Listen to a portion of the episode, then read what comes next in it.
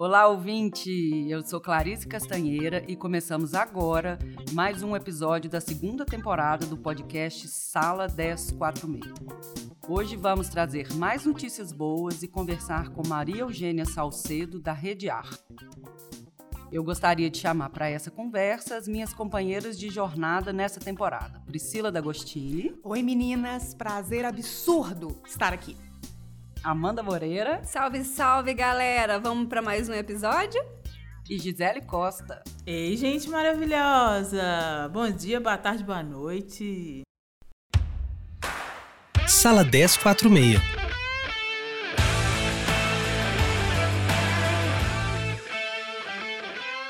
Gente, hoje estamos aqui diretamente do estúdio do Sessão 1046 que é uma linha do Sesc Paládio voltada para formação em criatividade e empreendedorismo. Sesc Paládio, bem aqui no centro de Belo Horizonte. Temos também um cowork e o um estúdio de gravação onde estamos hoje, lindas, plenas, maravilhosas, tomando, é claro, todos os cuidados, né? Notícia boa saber que Sesc Paládio tem estúdio, tem coworking, tem formação criativa e de notícia boa a gente gosta, né, meninas? Então vamos lá de notícia boa, gente. O Museu Transgênero de História da Arte, iniciativa produzida pelo pesquisador, artista e autor transgênero Ian Habib, está inaugurando um portal com sua primeira exposição virtual com o maior acervo de artes trans do Brasil. A iniciativa tem como objetivo dar visibilidade a obras de arte de todo o país e ampliar o mercado de trabalho para a população trans. É uma notícia bonita demais, gente. Museu em movimento, transformação, tirar aquele estigma, né, de que o museu é lugar de coisa velha, chega, barroco, ficou no passado esse pensamento, gente. O museu é lugar vivo, de acervo em constante transformação, pessoas ocupando. O museu é lugar de gente e de ideias novas. E é interessante a gente pensar também na arte expandida, expansão de plataformas, consequentemente, mais pessoas, acessibilidade, acesso, disrupção, tá tudo aí um grande acervo, né? Pensar que todo mundo pode estar nesse acervo, né? Uma diversidade. Isso é um portal incrível que todo mundo pode acessar. É a acessibilidade de uma forma maravilhosa. Eu já quero acessar. Onde que está esse site? Sim, gente, ó, anota aí, galera, www.mutha.com.br. Confere lá e depois conta pra gente nas redes sociais do Sesc Palladium. Então vamos de notícia boa, Pri. Sei que você tem uma quentinha por aí. Amandita, você conhece o Instituto de Conteúdos Audiovisuais Brasileiros? Já tinha ouvido falar? Nunca ouvi falar. Então, ele e a Netflix retomam uma parceria para auxiliar os profissionais da indústria audiovisual brasileira. A nova doação, gente, é de 3 milhões para o fundo gerenciado por este instituto, que tem como objetivo apoiar essa comunidade criativa na retomada gradual da produção audiovisual que foi tão afetada pela pandemia. Para mais informações, acessem icabrasil.org. Notícia boa, hein, Pri? Notícia legal pra caramba. Eu vou acessar aqui agora, inclusive, para conhecer o Instituto, é, tentar entender como que esse fomento né, pode se dar, por exemplo, para o interior. Tem muitas iniciativas no interior que às vezes precisa exatamente é desse, da grana para começar, né? Para colocar a coisa para rodar. Porque criatividade, vamos falar, povo brasileiro, povo mineiro tem demais. E é legal ver a Netflix, né, fortalecendo a cadeia da produção audiovisual, né, assim, criando cada vez mais conteúdo e gerando emprego e renda. Muito e entrando nesse circuito dessa forma. É uma gigante pensar num fundo de 3 milhões, né, e os pequenos criando coisa massa demais, né, assim, o Brasil é uma potência do audiovisual. Isso é bonito de ver, assim. Para fechar nosso ciclo de notícias boas de hoje, Fala de uma coisa linda que a gente pode fazer aqui na nossa cidade e no monte de cidade aí do Brasil. Você já pensou que você pode plantar uma árvore aí na sua rua? Você já pensou? Você quer plantar uma árvore aí na sua rua? Você acha que é difícil plantar uma árvore na sua rua? É, eu sou a rainha da planta, né? Sai plantando geral, assim, mas eu queria que todo mundo fizesse isso. E Belo Horizonte, que sempre foi considerada a cidade jardim, né? É legal esse movimento de replantar, de deixar a cidade mais colorida, mais verde. É facinho, facinho. É, Tem um movimento né, no Brasil de Disque Árvore e aqui em Belo Horizonte você pode pedir pelo aplicativo da Prefeitura de BH. É só baixar o aplicativo PBH e pedir, você pode pedir a quantidade de árvores desejadas, a espécie de preferência e caberá aos técnicos da prefeitura qual árvore será plantada na sua rua. Então dá para deixar aí, ó, a sua rua mais verdinha, mais feliz e, né, deixar sustentabilidade, ecologia, a gente o mais feliz, o ar mais puro e a cidade de jardim mais bonita. Gente, que interessante. Então, acordei pensando numa árvore na minha rua. Tem algum critério, Gi? Acordei querendo uma árvore na minha rua. Claro que o técnico vai decidir qual é a espécie e tal, mas acordei querendo, já ligo? Menina, é só baixar o aplicativo, informa seu endereço. Aí, né, tem os trâmites de, de negociação, você informa seu endereço, fala, não, sua rua já tem muito em Priscila. Aí negocia, mas é isso, é só baixar o aplicativo e ser feliz. Bacana. Gi, repete, por favor, o nome do aplicativo, só para fixar bem, porque eu já baixarei aqui agora no meu celular.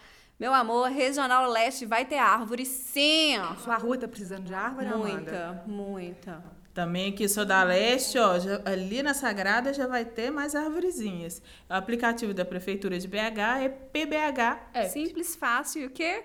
Maravilhosa essa notícia. E é interessante como que isso parece se conectar também com a entrevista que a gente vai acompanhar hoje, né, gente? É, no episódio de hoje, a gente vai acompanhar a conversa que a Gisele e a Amanda tiveram com a Maria Eugênia Salcedo, da Rede Ar.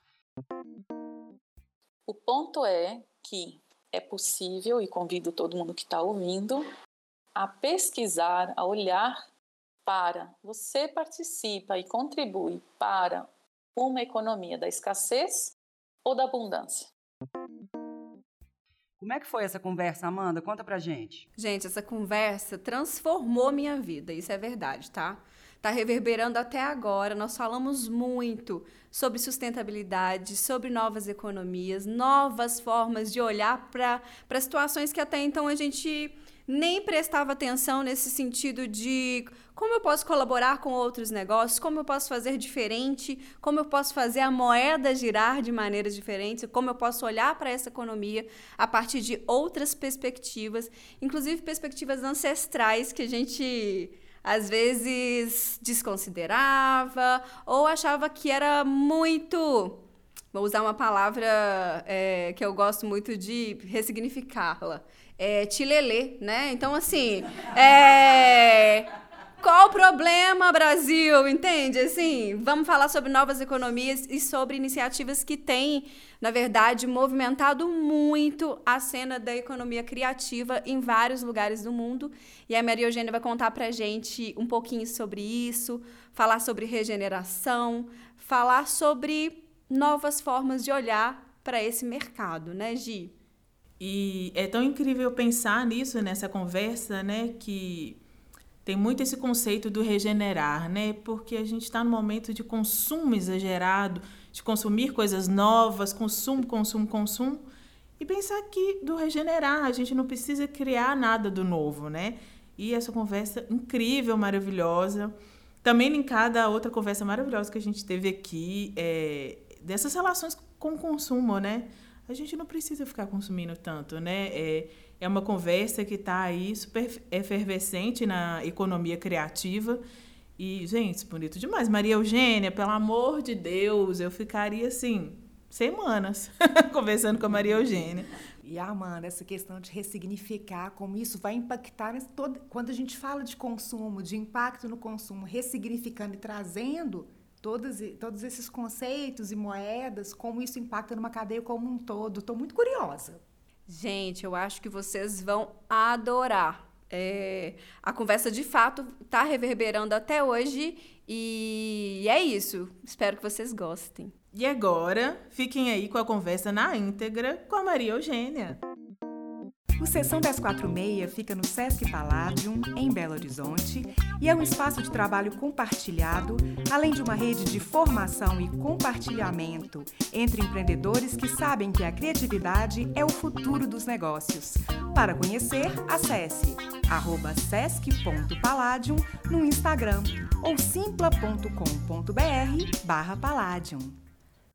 E para a gente continuar a nossa conversa delícia sobre negócios criativos, negócios do futuro, estamos aqui com ela, maravilhosa Maria Eugênia, seja bem-vinda.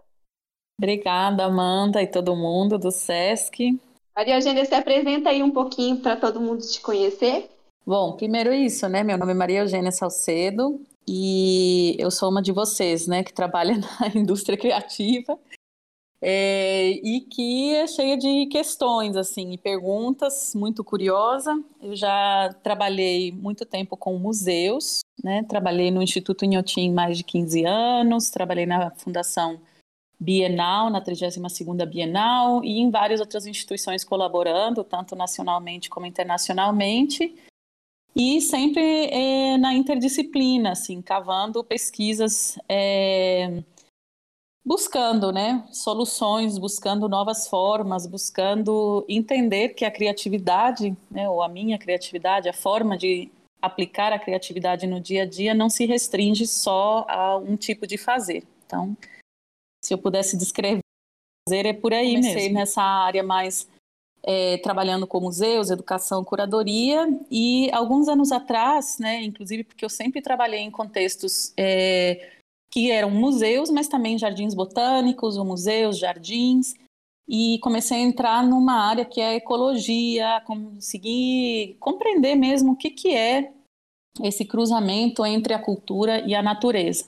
E acabei é, adotando né, é, algumas paradigmas, algumas ideias, né, e mergulhando um pouco em duas coisas principais. Uma é o que se chama a grande transição, então, acreditar que é, as coisas estão em transição, mas também que é possível, como humanidade, a gente fazer uma transição, que há metodologias, há formas de olhar para o dia a dia que nos levam para outros caminhos, tanto práticas ancestrais como práticas é, desenvolvidas por agora.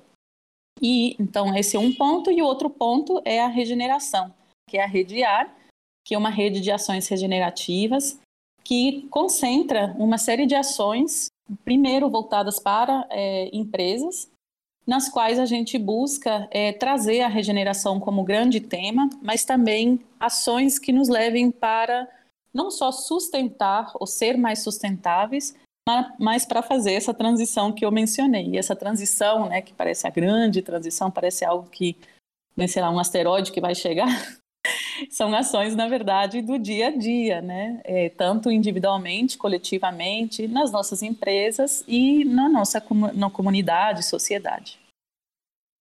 Essa ideia de transição, né, ela é muito é muito importante, porque a gente vem discutindo muito aqui internamente no Sesc Falar, de Maria, sobre essa ideia mesmo do, desses períodos de transição, essas travessias que são cada dia mais é, é do individual para o coletivo mesmo, né? E aí você já começou a falar um pouquinho sobre, sobre as ações regenerativas, então conta para a gente o que de fato são essas ações, assim, para a gente entender isso dentro desse contexto de travessias, esse, esse contexto de, de mudanças, é, o que são efetivamente ações regenerativas?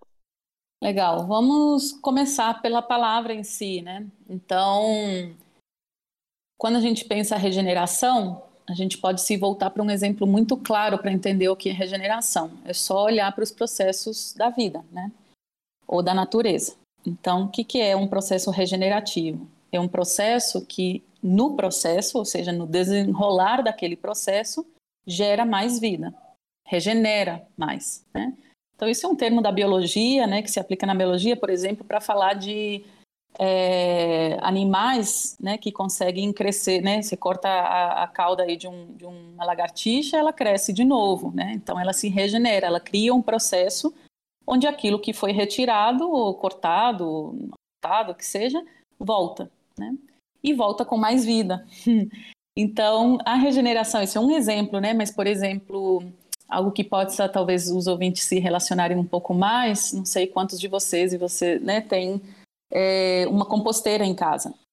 Né, quando a gente tem uma composteira, um sistema né, de, sei lá, um minhocário, né, um sistema de, de é, fazer com que nossa, os, o que se chamaria de lixo né, é, vire adubo, a gente vai percebendo naquele processo de alguns meses como que a vida é muito mais poderosa, né? A gente acha ou olha para as coisas diferentes e nessa possibilidade de pegar os restos de comida, colocar no minhocário, os minhocas fazerem a digestão lá delas, fazer todo o processo dela, você manejar aquele processo, de repente você tem uma abundância de terra e humus, né? Assim, em geral. E é, que, que é incrível, né? Então, na verdade, uma coisa se multiplica em muitas. Isso é um processo regenerativo. É, quando você pensa também em comunidades indígenas, né? O que, que é o grande monumento das comunidades indígenas da Amazônia? Uma floresta. Então, o manejar cultural daquelas comunidades gera como resultado a manutenção e a expansão de uma floresta inteira, riquíssima, né, inclusive. Então, esse é um processo regenerativo, essa é uma forma de viver regenerativa. E aí, quando eu comecei a trabalhar com regeneração, comecei a olhar ou, ou, compreender esse termo, né? Que na verdade é um termo que eu acho que todos nós já sabemos e a gente só relembra. É, mas é, eu parei para pensar é, quais são as ações regenerativas da minha vida, né? O que eu como gera mais vida, gera mais energia para mim, mas ela gera mais vida para outros né? A forma como eu como, a forma como eu compro minha comida, é, a forma como eu vou para o trabalho, né? Meu carro, isso é um processo regenerativo, né? Como eu trabalho dentro da empresa, com as pessoas com quem eu, eu trabalho. E aí tem um ponto aí com a regeneração que me interessa também é que definir o que é vida, né? Porque eu acho que aí vem um conceito que a gente também trabalha, olha para ele, eu tenho olhado para ele ultimamente, principalmente por causa da pandemia, que é o que é viver bem, né? O que, que é saúde mental, física, afinal? Né? Então, é, processos regenerativos também falam disso, né? Quando a gente trabalha, quando a gente está num grupo de trabalho fazendo um projeto, aquele projeto, no final dele, a gente pode dizer que qual que é o saldo dele, né? O saldo dele é de gerar mais, mais vida, e aí, de novo, né? É mais vida significa só mais dinheiro, ou mais saúde, mais inteligência coletiva, mais união comunitária, ou é um processo que nos fragmentou, empobreceu alguém ou alguma comunidade, ou não se, ou é um projeto que se encerra em si mesmo. Então, é por aí que eu navego na regeneração. Nossa, é incrível. É, esse conceito e eu já relacionei imediatamente aqui na minha mente. É, tem um termo que está muito presente ultimamente, assim, virou meio que uma febre no mundo dos negócios nos últimos tempos, que é o ESG, que nada mais é do que práticas ambientais, sociais e de governança em português. É, então, já pegando esse mote, é, eu queria que você comentasse um pouco sobre é, sustentabilidade é, e, esses, e essa prática. Assim. É, então, sim, esse termo, né, que é trazer uma governança né, mais consciente, vamos chamar assim, é, é assim, por uma resposta curta, é claro que é interessante, né? Tudo que nos leva para mais consciência, do meu ponto de vista, é saudável, é bom, né? Com certeza. Então, o, o que você falou, né? Essa tendência essa moda do ESG em, em indústrias, em empresas, é, a princípio é bem interessante, exatamente por isso, né?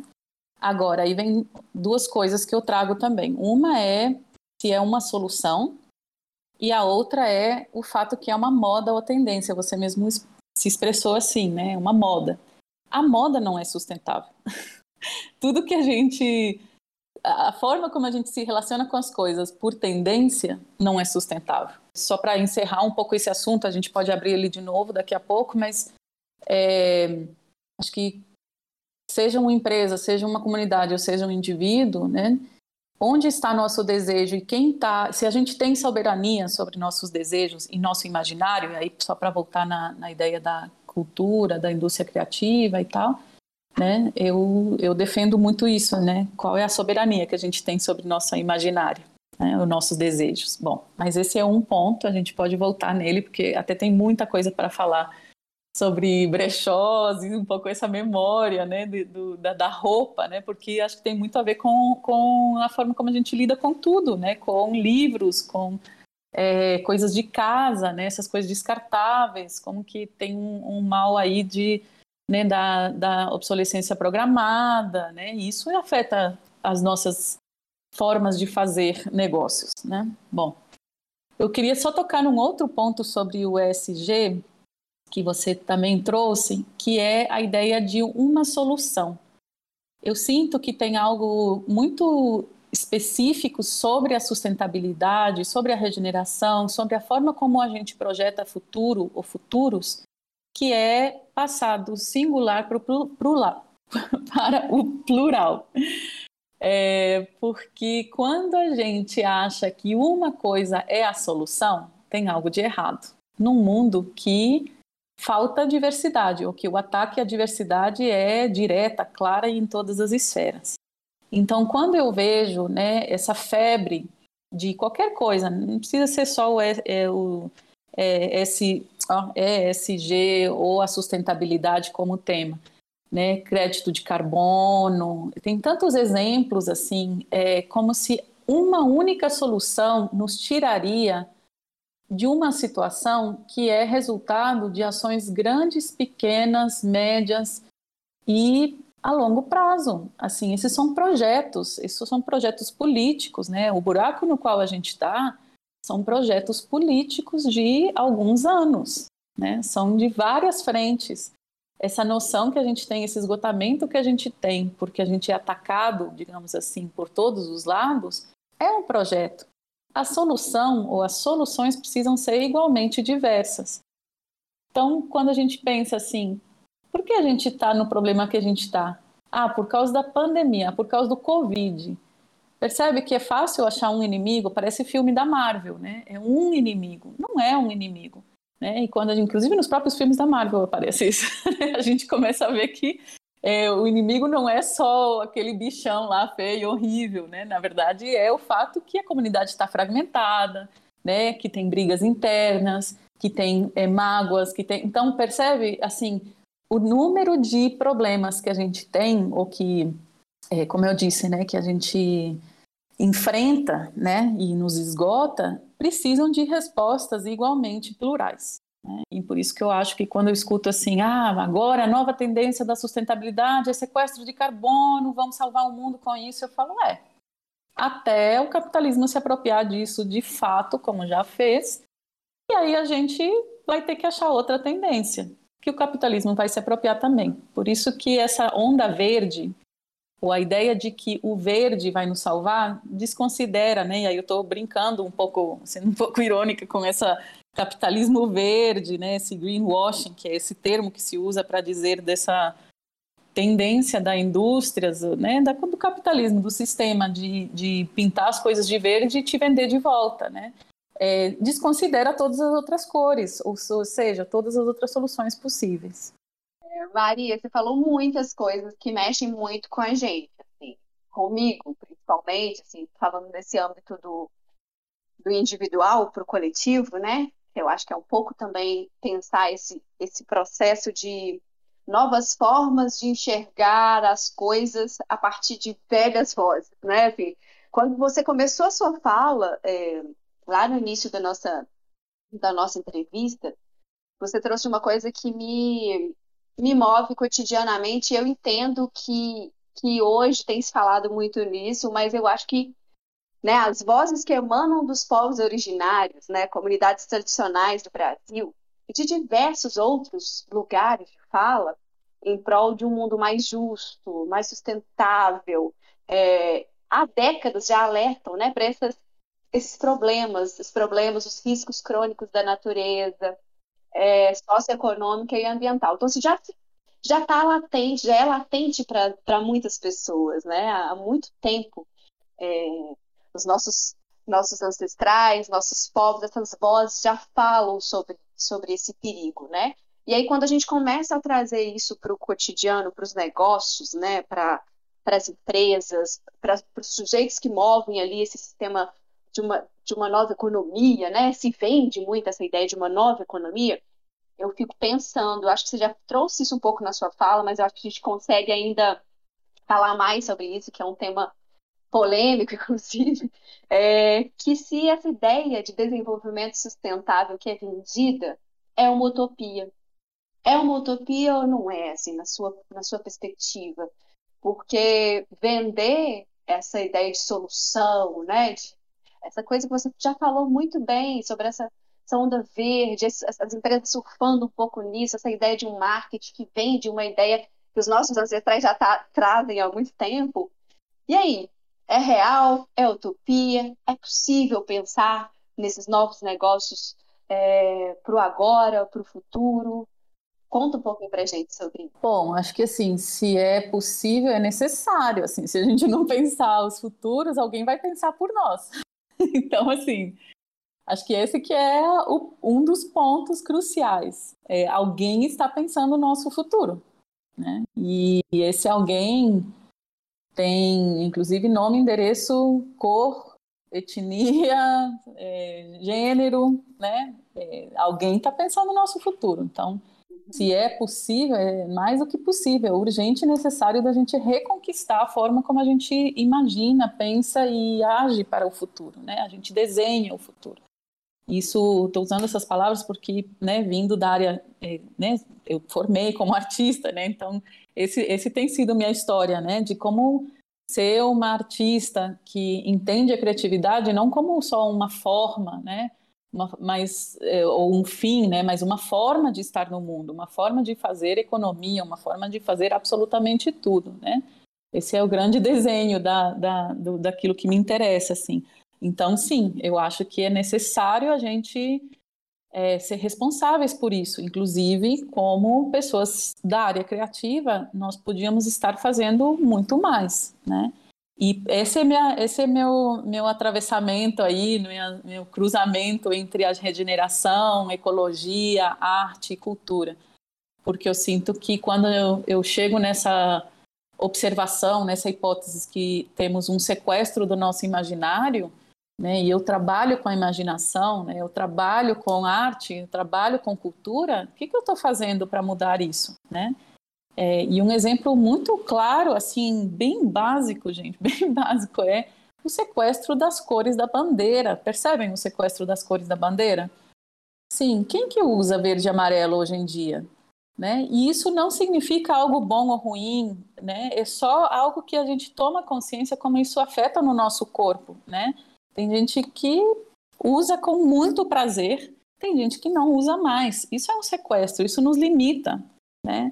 tudo que nos limita como ser humano, a gente precisa olhar para isso, né? Criticamente, criativamente. Então, esse é um ponto. O outro ponto é quando você pergunta sobre desenvolvimento sustentável, é, como também trabalhamos aqui, estamos falando de cultura, né? Todos nós aqui, é, tem duas palavras aí um pouco complexas assim. Eu gosto muito das palavras, né? Então eu responderia desenvolvimento sustentável com uma ideia que é o decrescimento. Aí um termo econômico da economia, né?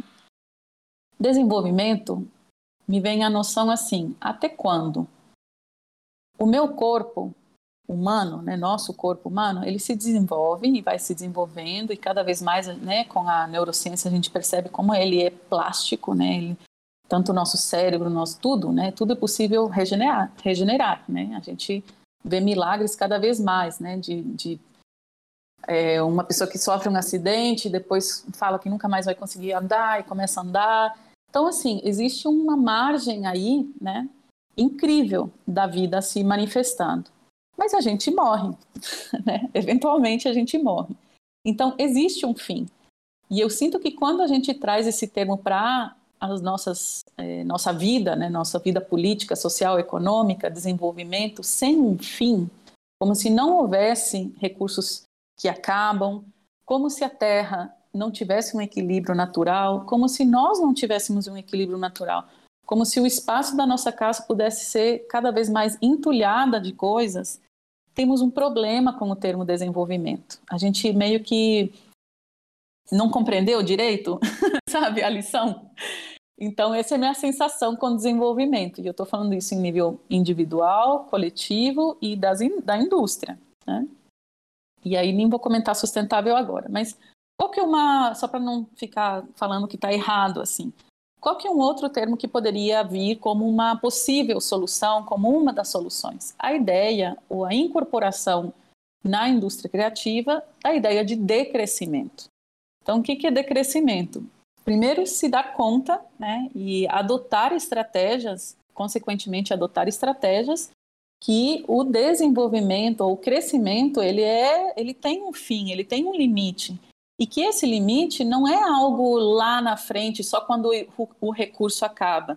É a energia do ser humano, é a comunidade, o momento que você explora aquela comunidade até né, o osso, né? É a natureza, são os rios e por aí vai. Então, compreender que existe é, limites e que esses limites podem ser vistos, reconhecidos socialmente, culturalmente, politicamente, e que não é necessário crescer infinitamente. Então, isso muda muita coisa. E eu vou só parar por aqui para ouvir vocês um pouco mais, mas assim, isso muda muita coisa no momento que a gente pensa que nossos, nossas métricas para medir o nosso sucesso na empresa, nas empresas, nos negócios, é cada vez mais lucro. O lucro é o único medidor? Aí onde vem essa estratégia, por exemplo, do ESG, que foi mencionada mais cedo, mais cedo, como uma alternativa interessante. É uma das estratégias, é ótimo você é, considerar, né, socialmente e também ecologicamente o seu negócio. A questão do ESG especificamente é que o objetivo é fazer mais lucro a longo prazo. Né? Então, quando você vê as matérias a respeito, tem a ver com adotar estratégias para fazer mais lucro. Até quando? Nossa, a gente fica aqui, né, pensando, Maria, é sempre, é sempre muito bom te ouvir, é sempre bom conversar com você. Como que é, hoje em dia, estar falando de um lugar da economia, né? É, somos sujeitos criativos, somos pessoas pensantes, nós desenhamos é, é, muitas ideias que poderiam ser, inclusive, importantes para esse, para esse processo de pensar numa, numa sociedade, não sei, uma sociedade mais equilibrada, talvez, nesse sentido, né? Então, como que é hoje é, falar de dentro, falar como, falar para é, a economia, sabe? Porque quando quando a gente pensa né, nesse, nesse lugar, assim, ah, economia, novas economias, poxa, eu não sei nem usar termos para falar sobre isso, mas não, quando você gente aqui, todas as formas, tudo que você falou, todas as respostas que você trouxe, é muito do cotidiano, é muito dessa reflexão e de uma reflexão que você já fez comigo há 1900 bolinhas atrás.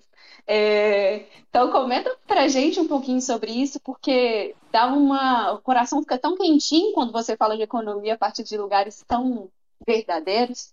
Nossa, sim, Amanda, a, a, sua pergunta mexe muito comigo, porque eu tenho pensado sobre isso ultimamente, porque que, que direito que eu tenho como educadora, como artista, né, como gestora cultural, de falar de economia.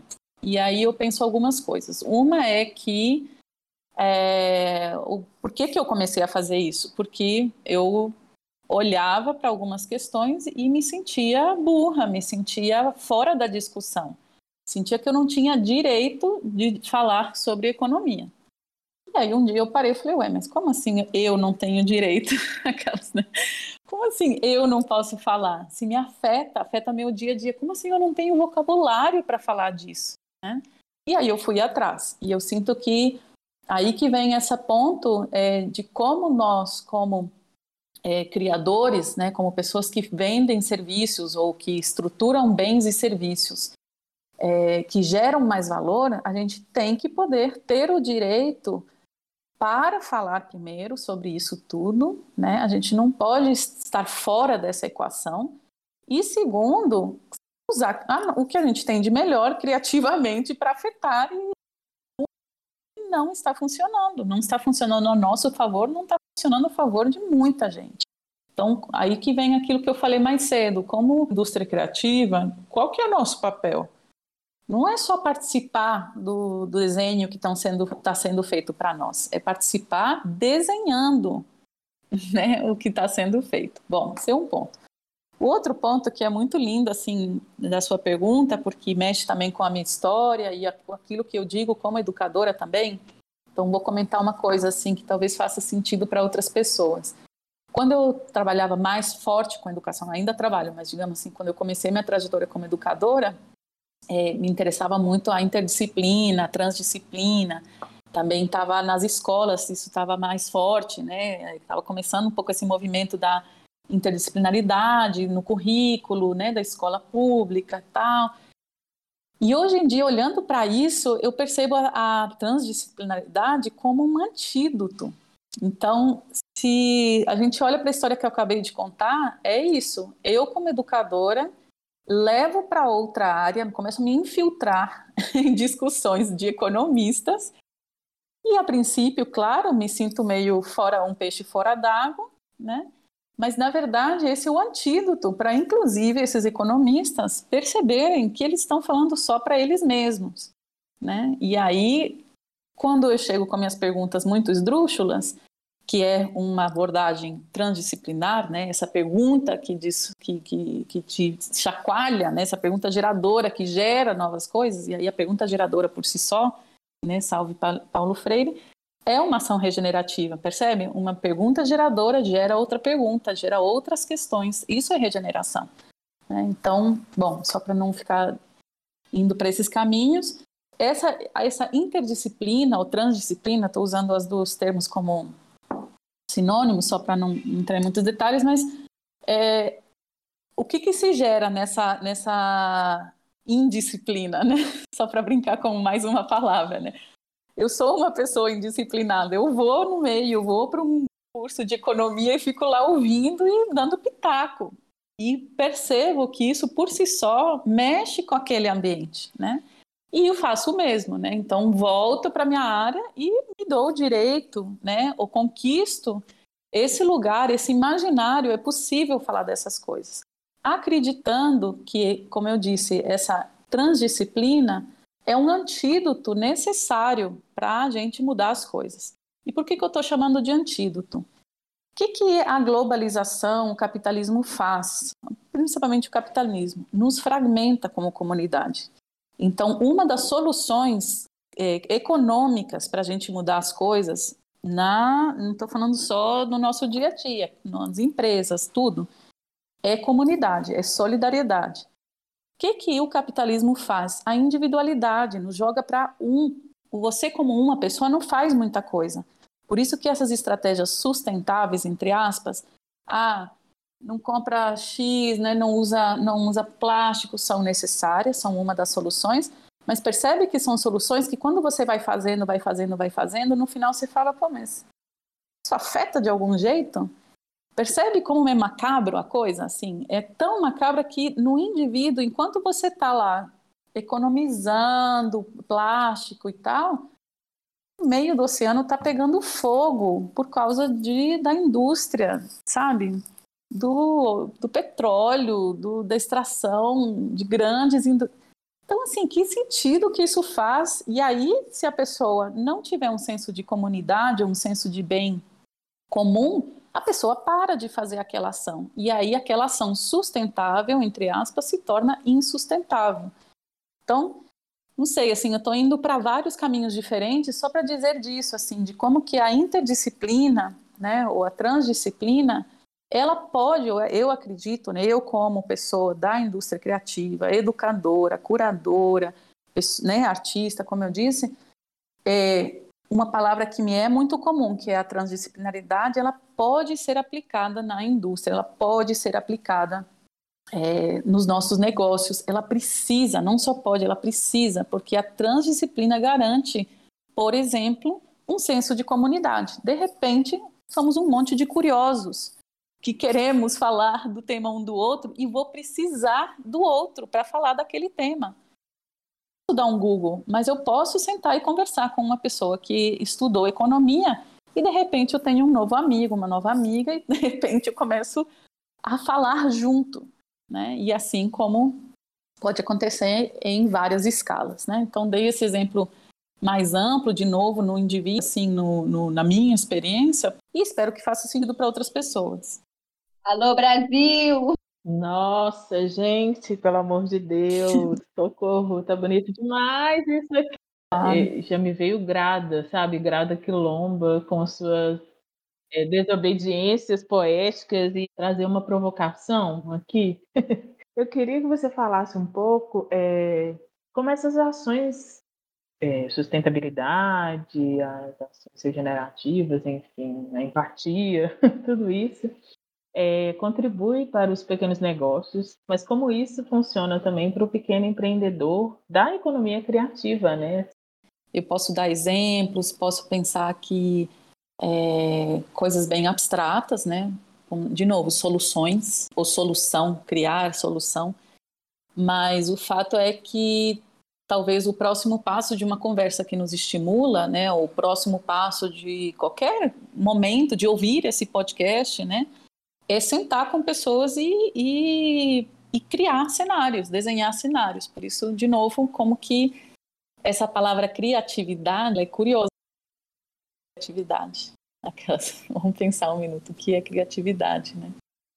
E por que que a gente é participa da economia criativa? Por que que é né, esse negócio criativo? O que que significa ser criativo? Que que a, a que serviço a gente coloca a nossa criatividade?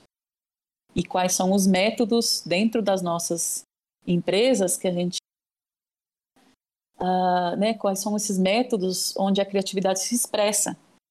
Né? Então, aí, só, só se nesses questionamentos, é, eu como gestora, me dá vontade de sentar com gestores, né? E não só ouvir e, e abstrair, mas é, esboçar possibilidades, né? O que, que eu faria, falaria além, assim? É, acho que tem algumas coisas aí. É, primeiro, quais são algumas soluções que estão associadas à regeneração? Quais são alguns outros conceitos? Você falou da Grada Quilomba, achei muito interessante uma coisa, não sei se todo mundo conhece quem é Grada Quilomba, mas ela é uma artista. Inclusive, eu trabalhei com a Grada é, no, na 32ª Bienal de São Paulo, né, que foi em Certeza Viva, que vale muito a pena, tem muito documento online e tal, quem quiser e tal. E tem o livro dela, né, que é Memórias da Plantação, se eu não me engano. E tem uma coisa muito bonita que ela fala no início do livro, que é a diferença de Portugal e Alemanha lidando com, com o nazismo, assim como um todo, né? E por que, que ela opta por ir para a Alemanha, né? Porque uma das coisas que ela coloca é que é, na Alemanha um dos pontos de mudança, de transição entre o que era o fascismo, né, o nazismo e e o que veio a, a ser um projeto de país foi a mudança de linguagem. Olha que interessante, né? Assim, de novo, a nossa área, né? O que é que a gente faz? A gente fala de linguagem, a gente fala de imaginação, a gente fala de criatividade, assim. O desenhar uma nova língua, ou seja, desenhar as palavras que vão ser usadas para descrever aquele período que a gente passou, foi um projeto político, não foi algo só que aconteceu, né? Eles baniram certas palavras. Não é possível mais você dizer certas coisas, né? E não é só de opinião, não é só de mau gosto. É proibido. Se a gente quer mudar nosso imaginário coletivo, nós precisamos entender como esse imaginário coletivo é formado. Então, o que, que os artistas estudam? Isso. Né? O que, que nós da área cultural estudamos? Isso. Né? Então, é muito interessante você falar da grada, assim, porque eu acho que é por aí. Então, esse por si só já seria uma, um, um ponto, uma dica, né? Entramos na etapa do podcast, cinco dicas para aplicar regeneração e tudo isso, né? Para levar essa conversa para o nível hardcore, assim, né? É, mas eu acho que isso, quais são as palavras que a gente usa para descrever aquilo que a gente faz? Acho que isso por si só já é incrível, né? É, e, e, não só incrível, mas ele leva da abstração, que são as palavras, para a ação, porque é a forma como a gente se relaciona. Né? Então, por exemplo, como que a gente resiste um pouco às modas e tendências que são apresentadas como um projeto político maior do que a gente é, né, acha e toma consciência disso e resiste. As pequenas indústrias, as pequenas eh, negócios podem resistir E é o que as pessoas chamam de inovação, né? De, é o que, quando você vê, tem alguém fazendo algo diferente, todo mundo olha para lá. Até o capitalismo se apropriar disso, né? Mas poder resistir, saber que a resistência faz parte do pequeno negócio, é bem interessante, de vista. O que, que acontece com isso? Pensar que a força de um pequeno negócio está em resistir significa abrir mão um pouco de uma lógica que, pelo menos do meu ponto de vista, está quase que é, não dita, está aí. Um pequeno negócio tem que virar um grande negócio. É como se fosse uma pressão, alguma mão invisível aí. É, se você é um pequeno negócio, seu objetivo único é virar um negócio. Né? Então, esse também as startups nos dão um pouco essa, essa moda da startup, dá um pouco essa noção, né? E é uma competição que é uma pirâmide de novo, né? Não todo mundo vira um grande negócio. Então, estamos prontos como pequenos negócios abrir mão desse fantasma, né?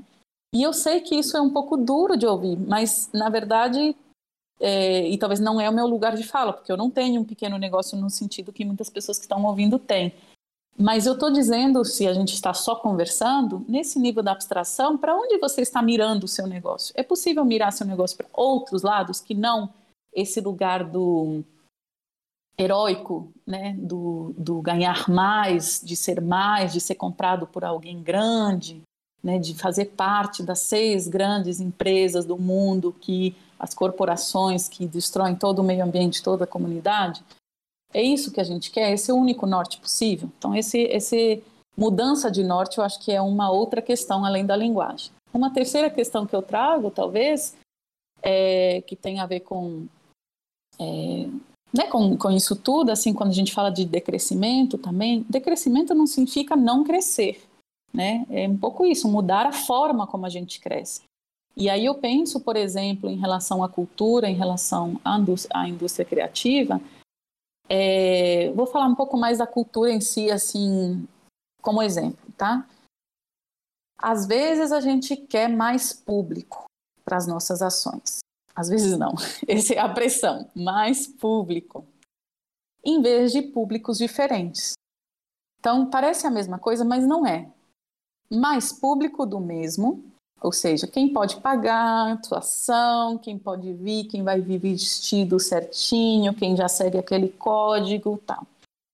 Ou você está desenhando suas ações para mais público diverso, o que significa outras ações, outros valores, outras formas, outros interesses. E eu acho que isso, para quem produz qualquer coisa, pode ser um caminho para crescer, vamos dizer assim, nas laterais, né, ou na horizontal, em vez de crescer o que é nessa abstração que a gente está desenhando para cima, né, num único sentido. E isso toca não só em questões econômicas, ou seja, de como você faz seu plano de negócios, mas toca no seu conceito, no seu posicionamento politicamente na cidade, por exemplo, em ações de descentralização, em sensíveis de com quem você dialoga, seus produtos dialogam com quem, afinal só com quem pode pagar, só com quem pode pagar mais, só com quem já está no centro, ou a gente consegue começar a pensar uma economia local, que é outra solução, aí vem uma, acho que a quarta ou quinta dica, né? É, o que chama de localização é uma outra um outro ponto, né? Então, quem quiser pesquisar, existe um movimento global, é ótimo isso, internacional, de localização, né? Ou seja, existe um movimento que pensa estratégias de como crescer, de como fazer com que as pessoas e comunidades é, é, sejam abundantes pela localização, por estratégias de manter a economia local. Né? E uma última dica aí que já me perdi no número é uma mencionada é comunidade. Né? Isso é um grande, isso por si só é uma grande abstração, porque a gente não é só um tipo de comunidade, mas eu acho que esse é um ponto, uma brechinha aí que se as empresas estão querendo olhar para isso mais seriamente, olhar para quais comunidades você dialoga e compreender uma comunidade como algo generoso, abundante, solidário, forte, resistir de novo à ideia da individualização é por si só um, um caminho, assim. O que muda muita coisa. Eu ia falar um pouco mais de coisas, mas vou ouvir se vocês têm outras colocações, porque tá aqui vindo uma listinha, né? Estou fazendo um download assim, de outras ideias, mas vamos, vamos, vamos parar por aqui. Não, Maria, se quiser continuar com essa listinha aí, ó, porque eu já estava anotando tudo aqui, viu? Esse podcast no ar, as pessoas ouvindo, mas eu já estou aqui, ó, louca, anotando todas as ideias, porque é, é isso, assim, né? É, você falou Paulo Freire, aí tem uma. Você falou de Paulo Freire já em algum momento aqui da, da conversa, e tem uma coisa que, que, que eu gosto sempre de lembrar quando ele traz, que é isso, né? Seria uma atitude ingênua esperar que as classes dominantes desenvolvessem uma forma é, que proporcionasse às classes dominadas perceber as injustiças sociais de maneira crítica, né? E aí, quando você comos, entre aspas, né, levando aí no plural mesmo, esses comos, como, como agir de uma maneira mais consciente, estando dentro de um mercado que quer que eu, né, que impulsiona, fala que eu cresça, mas eu não acredito muito nesse propósito, né?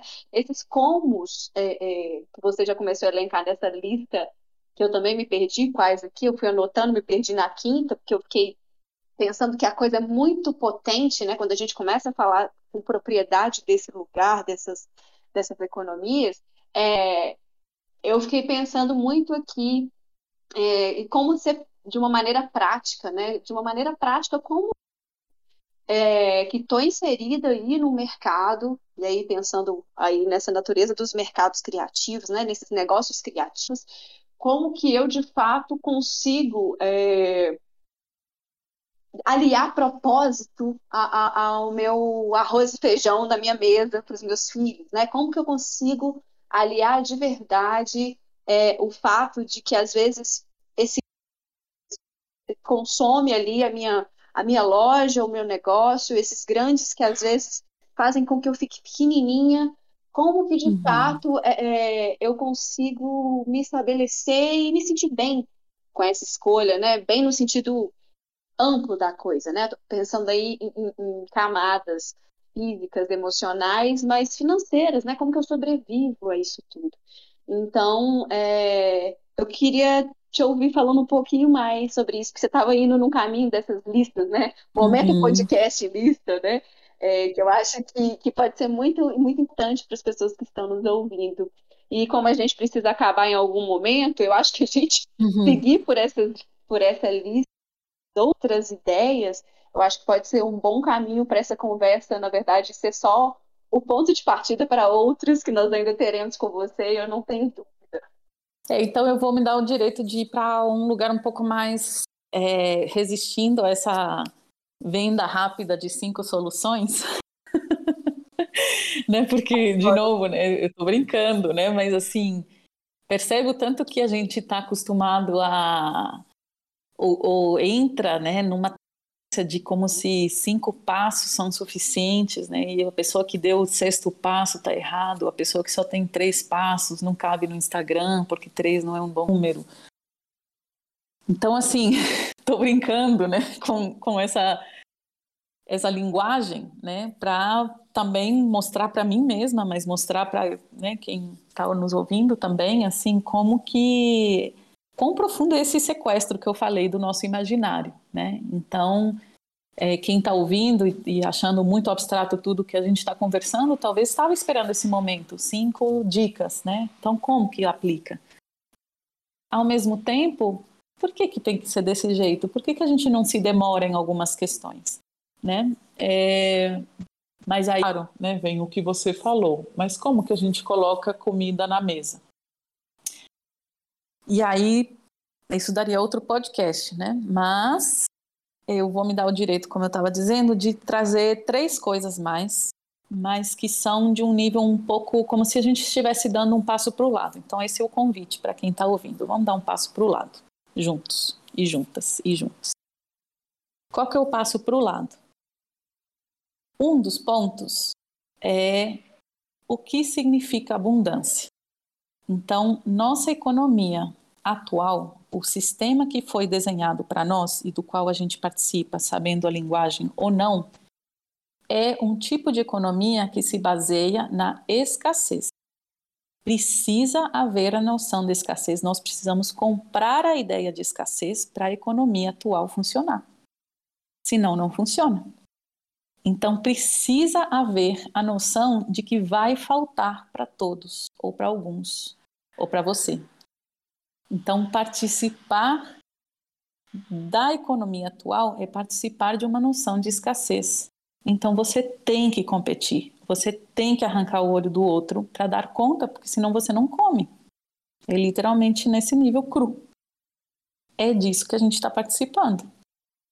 A economia que outras tradições utilizam, como por exemplo as comunidades indígenas que a gente mencionou no início, comunidades tradicionais em geral, é, como a gente já fez as coisas no passado, como a gente faz quando a gente está numa situação mais difícil, como possivelmente a gente vai entrar daqui a pouco, por isso me interessa conversar sobre essas coisas por agora. É uma noção de uma economia baseada na abundância. Então, por que, que a regeneração também me interessa pessoalmente? Porque a natureza é abundante por natureza. a gente não pede nada e ela dá a árvore de maçã, de caju, de banana, bananeira, ela dá. Ela dá, você não precisa pedir nada. Inclusive, às vezes, você nem precisa dar água para ela, né? Porque a água já está aí, ela já chove, né? A própria natureza já faz chover e a árvore te dá aquele fruto. E você pode comer tantas frutas se você quiser que ela já continua dando, né? Então, existe uma lei aí natural, vamos chamar assim, da abundância da qual a gente se esqueceu. E se esqueceu num nível tão profundo que em 2021 a gente acredita que vai faltar. Sendo que, por exemplo, a gente gera comida suficiente no mundo, nesta terra, cultiva suficiente milho e soja para alimentar milhões de animais, para bater, para comer, para alguns comerem, sendo que essas mesmas terras poderiam ser utilizadas para alimentar todo mundo.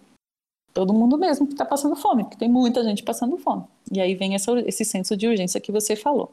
Então, dessa, digamos assim, desse nível maior que eu estou desenhando, essa, desse, como é que chama esse quadro? E qual que é o, o ponto? O ponto é que é possível, e convido todo mundo que está ouvindo, a pesquisar, a olhar para, você participa e contribui para uma economia da escassez ou da abundância? E o que é abundância?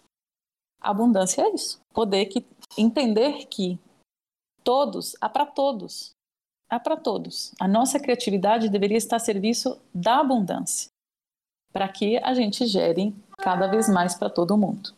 Tá? Mas isso eu sei que eu estou falando e aí começam a vir os problemas, né?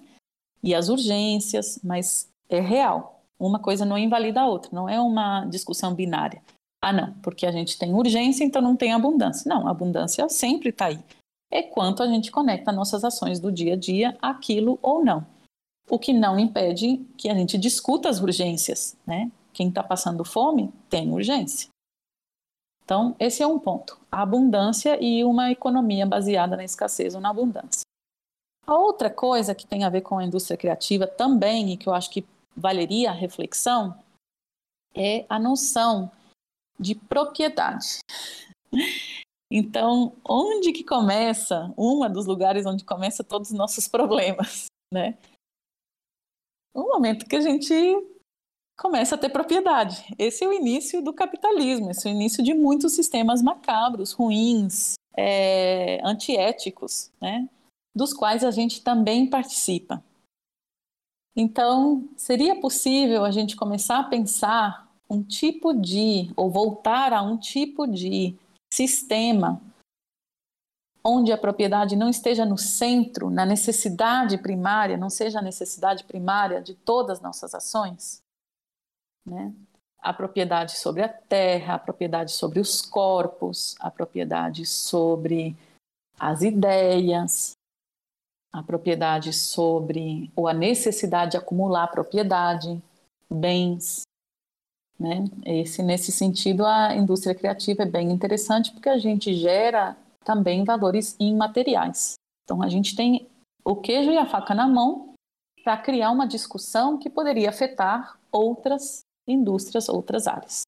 Vou deixar assim bem amplo, porque eu acho que isso demandaria muito mais tempo para ser discutido e, e inclusive para eu aprender mais sobre como isso pode acontecer. Tá? E o terceiro ponto, só para voltar num ciclo regenerativo na nossa conversa, é algo que eu comecei falando que é a diversidade. Então, estamos falando aqui no finalzinho de abundância, propriedade e diversidade. A diversidade é um valor real dentro das empresas, dentro das indústrias. Ela é, no seu negócio, algo que você cultiva e que suas ações, quando você vai lançar algo, quando você vai colocar algo no mercado, quando você toma decisões, a diversidade de opiniões, de formas, de ideias, é, cultivando a diversidade da Amazônia, do seu ecossistema, da sua comunidade, está no centro da sua discussão? Você para, você dá um passo para trás e para para pensar nisso? Esse, é, esse talvez seja a última dica. A gente precisa parar para pensar sobre as coisas. Né? Eu, faço, eu faço isso muito nos meus projetos, baseado numa metodologia, aí vem outra dica, que é o Dragon Dreaming. O Dragon Dreaming né, é uma metodologia criada por um cara que chama John Croft. E Dragon Dreaming significa isso, sonhar é, dragões, né? Mas é uma metodologia de gestão de projetos que uma das coisas que eu aprendi do Dragon Dreaming, que foi muito interessante, é parar para pensar. Eu faço isso. Quando eu termino um projeto, de escrever um projeto, antes de aplicá-lo, eu penso: isso vai ser bom para mim. Eu vou crescer com isso. Isso vai ser bom para minha comunidade? Minha comunidade vai crescer, vai aprender, vai ser mais abundante? Isso é bom para o planeta? Se não for, gente, por que, que a gente está fazendo? Que potência de encontro, gente. Eu tô, assim, já está reverberando tanto aqui em mim. É... Agradecer demais por esse encontro. Maria Eugênia, a gente está muito feliz com a sua presença aqui no nosso podcast, do Sala 1046, aqui do Sex Palladium. Muito grata mesmo por esse encontro. Quanto esse papo, assim, te ouvir, já está reverberando em mim, em todo mundo aqui que está presente, né, Amanda? E, nossa, muito feliz.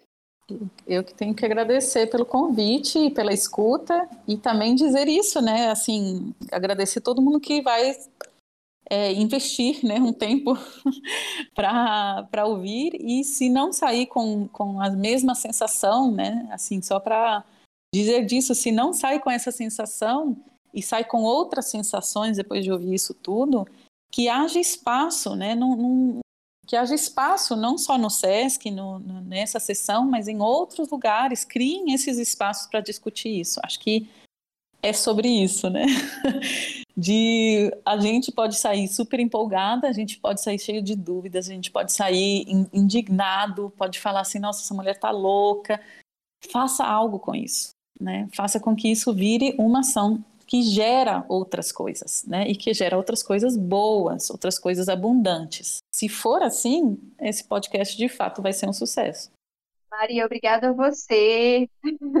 É muito importante te ouvir, Maria, é, e a gente se ouvir também, né? Então, é, quero agradecer. Conta pra gente, para quem está ouvindo a gente, como que, que a gente é, é, te acha aí nas redes, fala seus contatos, porque eu tenho certeza que, que pode ser que, que essa conversa continue né, em outros, outras plataformas, outros lugares, mas aí como que as pessoas te encontram? para continuar essa prosa com você? Não, acho que, bom, é isso.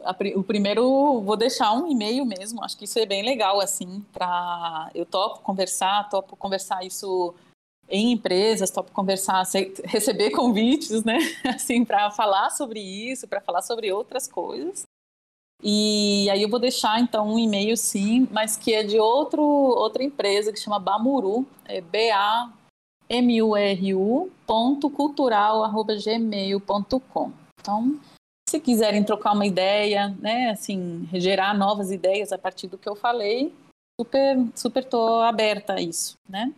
E se colocar meu nome é, no LinkedIn, nas redes sociais, vão encontrar. Mas eu não vou divulgar nada especificamente nesse sentido, porque esses pensamentos todos, eles, para mim, ainda estão em vários campos diferentes, né? Mas achar pessoas hoje em dia não é difícil. Então, me achem que vai ser um prazer conversar com quem quiser. Então é isso, pessoal. Ficamos por aqui. Toda semana, novo episódio no podcast Sala 1046. Sala 1046